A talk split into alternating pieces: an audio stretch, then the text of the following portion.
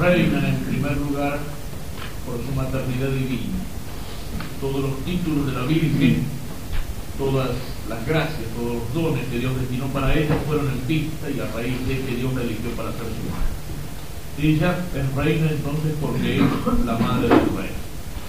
Pero no termina aquí el hecho de que María sea reina.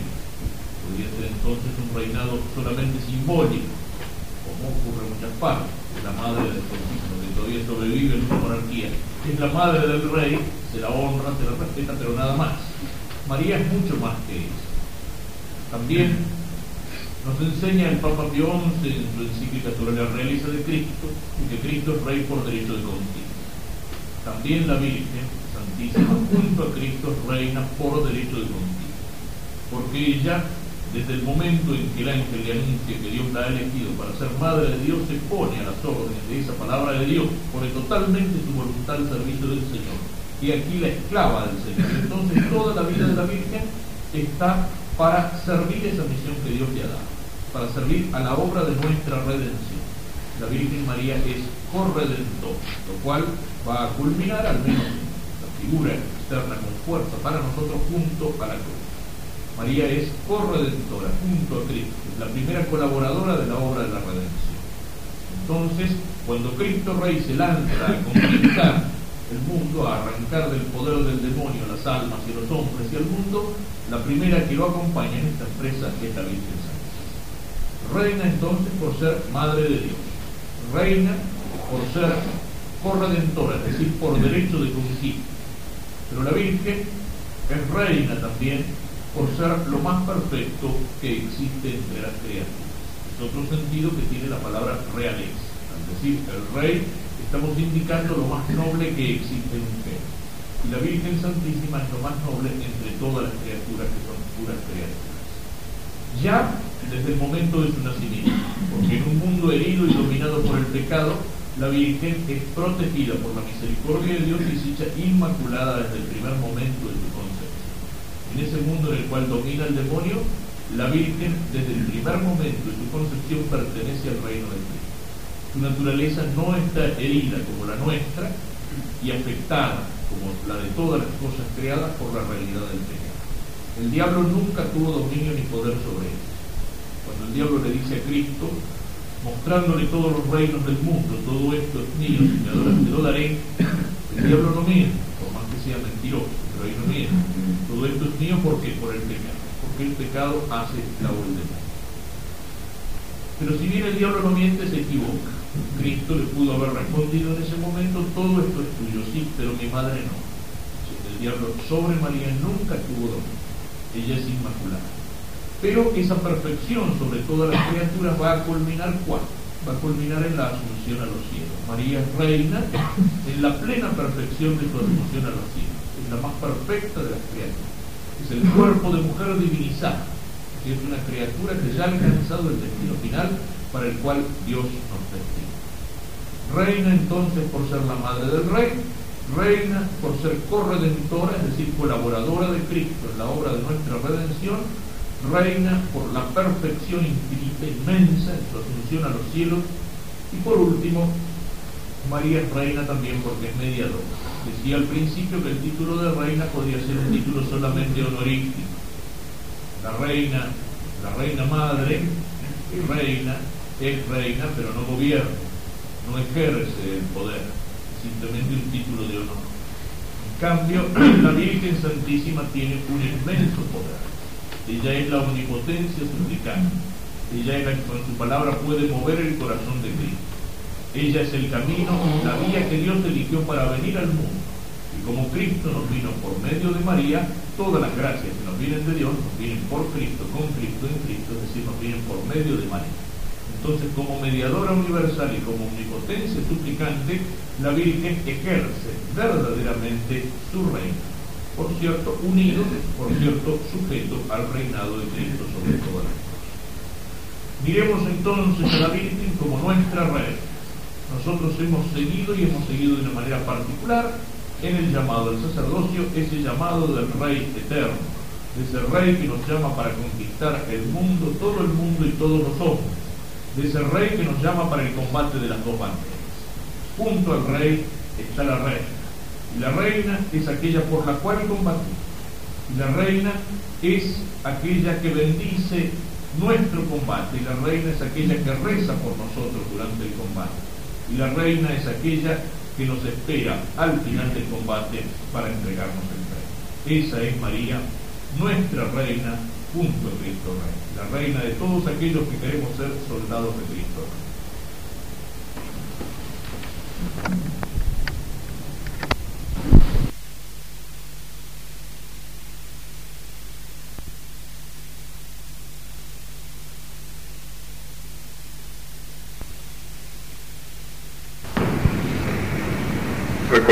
Recordemos, pensando Nuestra Señora del Valle, el sentido que tienen los títulos con los cuales nos dirigimos a María Santísima.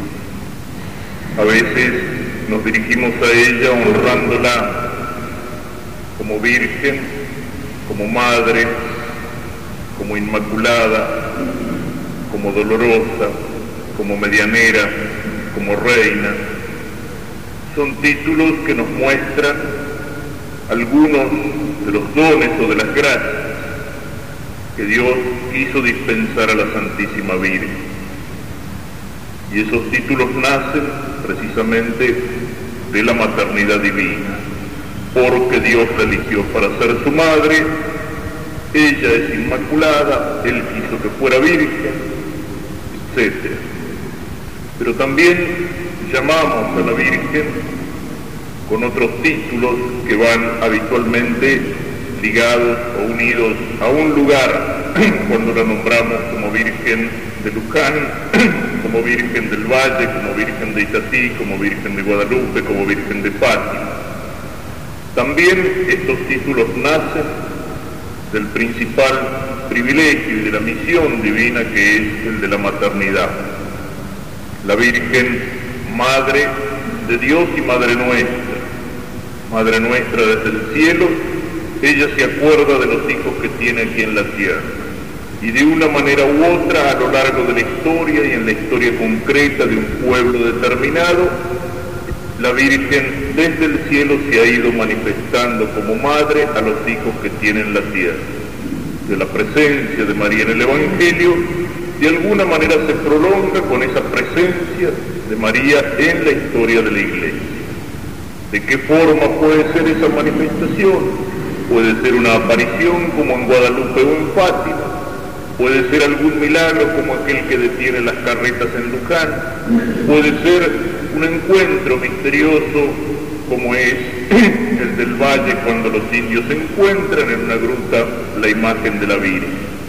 Pero los hijos aquí en la tierra reconocen el sí y entonces allí comienza un lugar, un centro de devoción mariana, la Virgen se hace presente y con ella se hace presente Cristo, porque María siempre es Cristófora, es portadora de Cristo, siempre nos trae a Cristo. Y a lo mejor es al principio una pequeña, una pequeña capillita, pero luego es una gran iglesia y es un lugar de peregrinación de miles y miles hijos aquí en la tierra que van a encontrar allí a la Madre en el cielo ese lugar es un lugar sagrado, ese lugar es un templo, lugar de la presencia de Dios. Ese lugar es un lugar puesto bajo la advocación de la Madre en el cielo. Y allí empieza una particular relación y una particular devoción y a la Virgen se, la conoce en un nombre, en una imagen. Y ella desde el cielo bendice a los hijos que allí se acercan con sus gracias, con sus favores, con sus milagros y ella desde el cielo recibe allí las peticiones, las oraciones, las acciones de gracia, las alabanzas de sus hijos. María conduce a Cristo. Todas nuestras peticiones cuando se elevan desde el cielo hacia la Virgen se dirigen por medio de María hacia Cristo.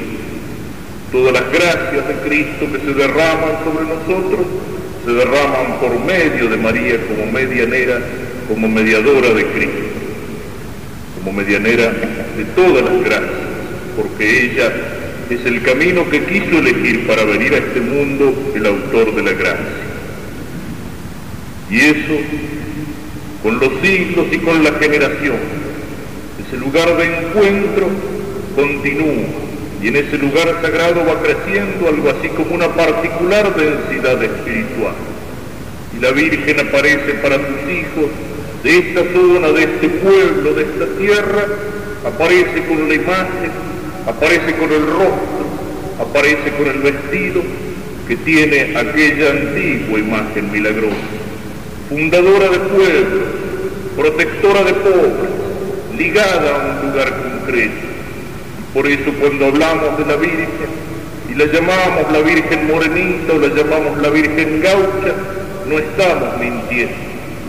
Que la Madre del Cielo de una manera particular quiso comunicarse con sus hijos de este rincón de la tierra y quiso comunicarse con sus hijos con esta apariencia, con este vestido, que a lo mejor, y no por casualidad, coincide en esta tierra argentina con los colores de nuestra bandera, que son precisamente los del manto de la Virgen Inmaculada. Pensemos en esto, pensemos en aquella, en aquella Virgen, en ese amor que se continúa, en esa presencia constante en esta tierra, esa presencia que está entre nosotros desde los albores de la patria. Esa presencia que tiene que ser para nosotros la garantía y la esperanza de la salvación de nuestra patria. Porque si andamos mal, porque si andamos fuera de rumbo y de camino, es precisamente porque nos hemos olvidado de eso. Nos hemos olvidado de que esta nación nació mariana, nació cristiana, nació bajo el manto de María, nació por los caminos de la fe. Y cuando nos olvidamos de eso, cuando nos olvidamos de la Madre del Cielo, cuando nos olvidamos de nuestro Padre en el cielo, nos olvidamos de Dios y de los mandamientos de Dios, es entonces cuando aquí en la tierra dejamos de ser hermanos entre nosotros, para odiarnos, para enfrentar, por intereses de clase, por intereses de partido, por intereses económicos, por turbios intereses particulares, que destruyen toda posibilidad de que caminemos juntos hacia el bien común de la paz. Pidámoselo a la Santísima Virgen. Ella que desde el valle protegía a los pueblos del hambre o de la sequía o la del terremoto. Ella que tantas veces cubrió milagrosamente con su manto la ciudad para protegerla del malón de los hijos. Que ella nos proteja que ella nos ayude a cada uno de nosotros y que ayude a nuestra pobre patria amenazada, otra cosa que por indios, mucho peor, que nos ayude a encontrar el camino. Los argentinos nos acordemos de que somos cristianos, de que somos marianos y que nuestra madre nos pide.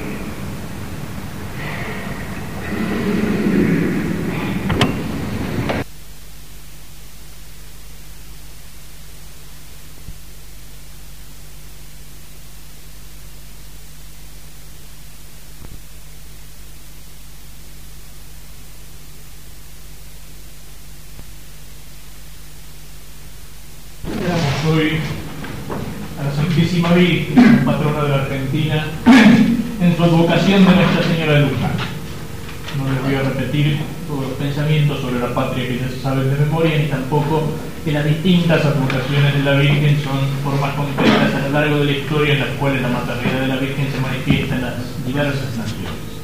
Pero pensemos a partir de esto último, en esa manifestación concreta, que es la de la Santísima Virgen, que detiene las carretas junto a la vera del río Luján y que manifiesta con ese milagro el deseo de quedarse allí, quedarse allí, ¿sí? quedarse en el corazón de la Pampa Argentina, quedarse en aquel lugar donde va a ser fundadora de la villa, quedarse para proteger esa villa de la peste o para protegerla del malón de los indios, quedarse para que allí se edifique un santuario que sea como el corazón mariano de la Argentina.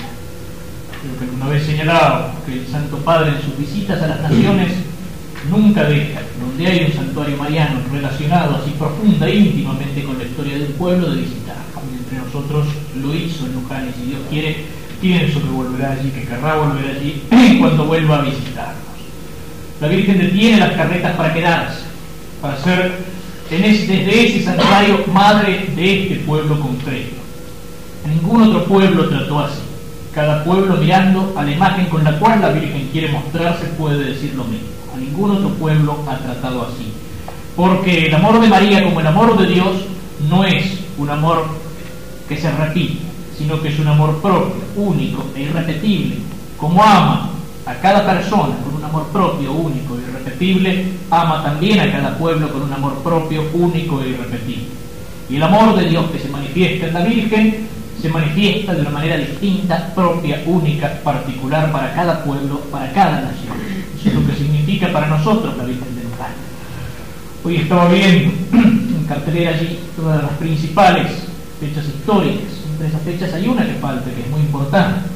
Incluso por no haberla visto escrita no recuerdo la fecha exacta, pero es 1968, 1969, cuando el general Onganía en ese tiempo, presidente de la República, de rodillas delante de la Virgen de Luján, consagró a la Argentina a la Santísima Virgen, respondiendo al pedido de la Santísima Virgen en Fátima, respondiendo al pedido del Papa Pío XII. Argentina está consagrada al corazón de María, está consagrada a la Santísima Virgen en el santuario de Luján, por más que eso se lo olvide y se lo quiera olvidar. Sin embargo, la Argentina está consagrada. En ese lugar donde la Virgen quiso quedarse en medio de nosotros, quiso ser el corazón materno de Dios para un pueblo. Y hoy, cuando nosotros miramos ese santuario, cuando nosotros miramos esta patria que tiene como patrona la Virgen de Luján, hay otra imagen que me viene a la cabeza. Estamos en el tiempo de paz. Recordemos entre las apariciones de Jesús resucitado aquella de los discípulos de Maús, cuando reconocen al Señor en el partir del pan. ¿Cuáles son las palabras que ellos le habían dicho? El Señor les iba explicando las escrituras y su corazón ardía. Y cuando llegan a la posada, el Señor quiere seguir el camino, pero los discípulos lo detienen con un pedido que es como una oración. Quédate con nosotros, Señor, porque ya oscurece. Quédate con nosotros, Señor, porque oscurece. Cristo se queda con ellos y parte el pan y se muere. La Virgen quiso quedarse entre nosotros. Y hoy esa oración que los discípulos de Maús le dirigen a Cristo tenemos que dirigírsela a la patrona de la fe. Quédate con nosotros, Señora, porque oscurece. Quédate con nosotros porque oscurece en esta patria. Quédate con nosotros porque ya no podemos ofrecer como los héroes de nuestra independencia el sable o las banderas.